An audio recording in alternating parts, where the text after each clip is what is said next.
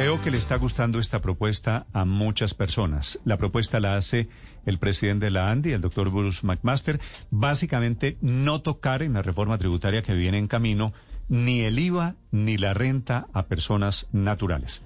Doctor McMaster, muy buenos días. Buenos días, Néstor, a usted y a sus oyentes. ¿Cuál es su idea? ¿Una reforma tributaria para recoger plata sin subir impuestos? ¿Cómo sería? No, bueno, no, es no subir impuestos, es subirlos, digamos, de una forma en la cual no se puede, no se toque a las personas si no se toque pues eh, el ICA, eh, perdón, el IVA, especialmente la canasta familiar. Y quizá la base, Néstor, es decir que la, reforma tributaria en todo caso se requiere, las finanzas públicas lo requieren y Colombia necesita mantener su grado de inversión. Con esto, digamos, tenemos que obligatoriamente financiar al Estado. Hay, hay una alternativa y es la alternativa de que nosotros podamos aplazar algunos de los beneficios que se dieron en la reforma tributaria del año 2019, es decir, la que se llamó ley de financiamiento eh, en forma temporal, ojalá, y hay que ver cómo aseguramos que sea temporal, eh, y, logremos con esos recursos poder financiar al Estado y generarle algunos recursos al Estado para que siga con los programas sociales. Si usted saca cuentas, usted se encuentra con que, por ejemplo, la devolución del ICA es una cifra, está en una cifra de cerca de 7 billones de pesos por año.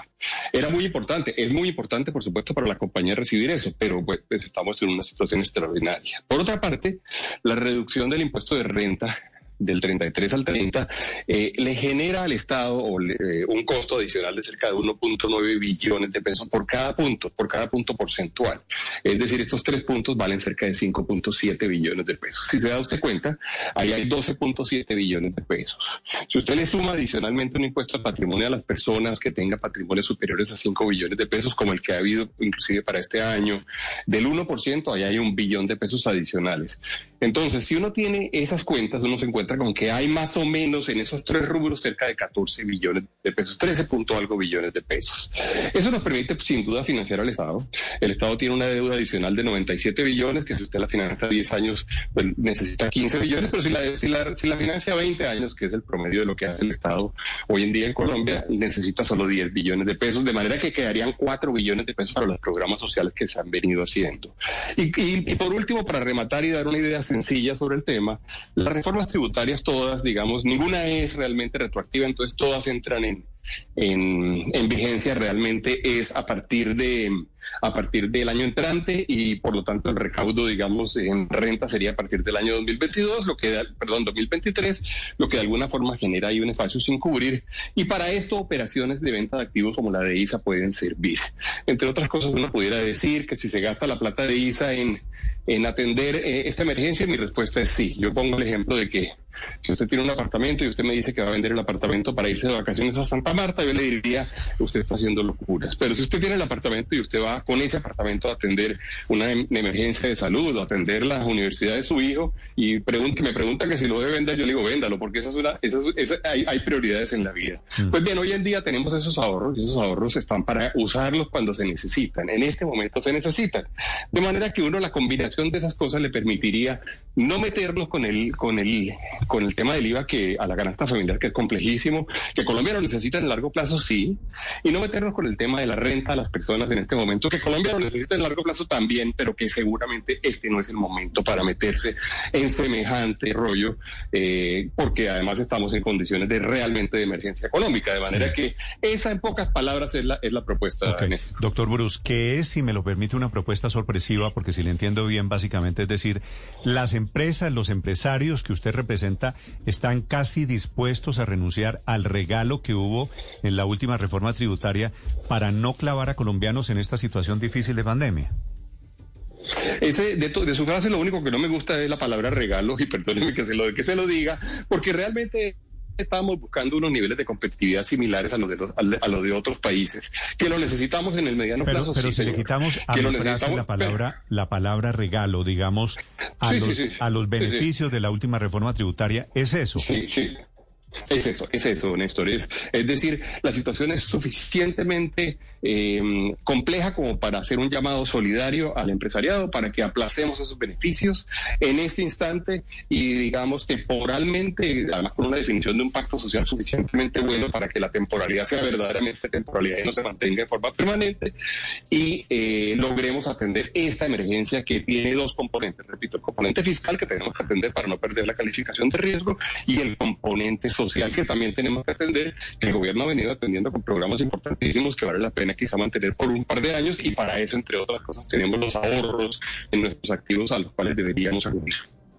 Sobre todo, doctor Bruce McMaster, el componente social, porque, y sobre eso le quiero preguntar, ¿de dónde en esta propuesta queda plata para hacer esa inversión social que se necesita?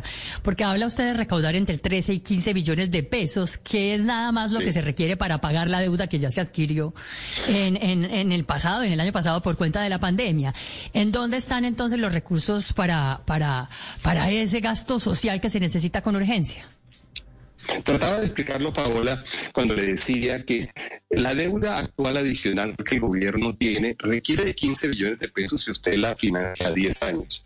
En realidad, el promedio de financiación del Estado hoy en día, en términos de tiempo, está a 20 o 22 años. Si usted lo hiciera al promedio, hay, hay inclusive deudas a 30 y 32 años, como usted sabe, pero digamos que lo hace a 20 años. Si usted lo hace a 20 años, usted solamente requiere de 10 billones de pesos anuales, lo que significa que a usted le quedan sobrando entre, entre 4 y 5 billones de pesos para dedicarlo a lo social. Recuerde usted que Familias en Acción solamente hace un programa de cerca de 3 billones de pesos de manera que costilla el 60%. Sí, 160% más que, el, que el, el valor cortando, de, Familias en Acción. Me disculpa, la llamada es vía WhatsApp. Perdón. Se me está cortando la señal. ¿Tiene manera de ubicarse? Estoy ubicadísimo, pero... pero no, no, no, ubicarse digo, para efectos de, de, señal de celular. Voy a tratar de ponerme más cerca. No me, no me malinterprete, que no quise decir eso. Ubícate, Bruce. Bueno, un poquito, un poquito de, de, de, humor, ¿no? A ver, no, eh, Víctor, no, a ver no sé si, si sea mejor. A ver si tenemos ahí un poquito de mejor señal, porque es una propuesta McMaster. esta muy importante para efectos de tributo, de impuestos en la tributaria que viene, Víctor. Doctor McMaster, con la propuesta que hemos conocido del gobierno, la gran mayoría de esos 26 billones eh, de pesos que se recaudarían saldrían de los bolsillos de los colombianos, de las personas naturales. Con esta propuesta suya, ¿cuántos de... ¿Qué parte de esos 13 o 14 billones saldrían de los bolsillos de las empresas? En otras palabras, ¿cuánto van a aportar ustedes según esta propuesta con la reforma tributaria? Bueno, en esta propuesta se aportaría prácticamente todo, eh, con excepción de un billón de pesos que sería aportado por el patrimonio de las personas, por, impuesto al patrimonio de las personas que tuvieran un patrimonio superior a 5 billones de pesos. No se tocaría a las personas eh, en renta, eh, no se tocaría tampoco el ICA, el, perdón, el IVA de, de los bienes de la canasta familiar en ninguna de sus versiones.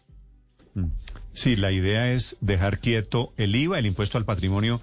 ¿Ustedes se lo imaginan o lo visualizan, doctor Bruce, en, en patrimonios de cuánto? Yo estaba pensando, o hemos sacado cuentas y es lo que hemos propuesto, en un, en un eh, umbral de 5 mil millones, a partir de los 5 mil millones de pesos, pagar un impuesto al patrimonio del 1% durante dos años. Solamente dos años. Sí, señor. Sí. Y el resto durante el tiempo que sea necesario, de acuerdo con los cálculos que hiciera eventualmente el Ministerio de Hacienda. Ok, y la pregunta del millón para el final, doctor McMaster, ¿el gobierno ya les dio algún guiño de que le gusta esta propuesta? El gobierno se la presentamos y el gobierno la está estudiando. El, gobierno, eh, ojalá, digamos, lo vea como, una, como algo constructivo. Es definitivamente una decisión de hacer un aporte solidario muy fuerte en este momento. Es como eh, la posibilidad realmente de no tocar además fuentes que eventualmente se encuentren en algún grado de vulnerabilidad hoy en día en razón de la pandemia. De manera que yo espero que llegue a a buen destino esta propuesta. Ojalá así sea y ojalá de pronto si, si más personas se unen a la misma, de pronto podemos generar una, una fuerza suficientemente fuerte alrededor de la misma. Que el mérito de esta propuesta es decir, nosotros queremos pagar esos impuestos para que no sean sacrificados en este momento las personas naturales. Me parece que tiene un inmenso valor esta alzada de mano de los empresarios. Doctor McMaster, muchas gracias.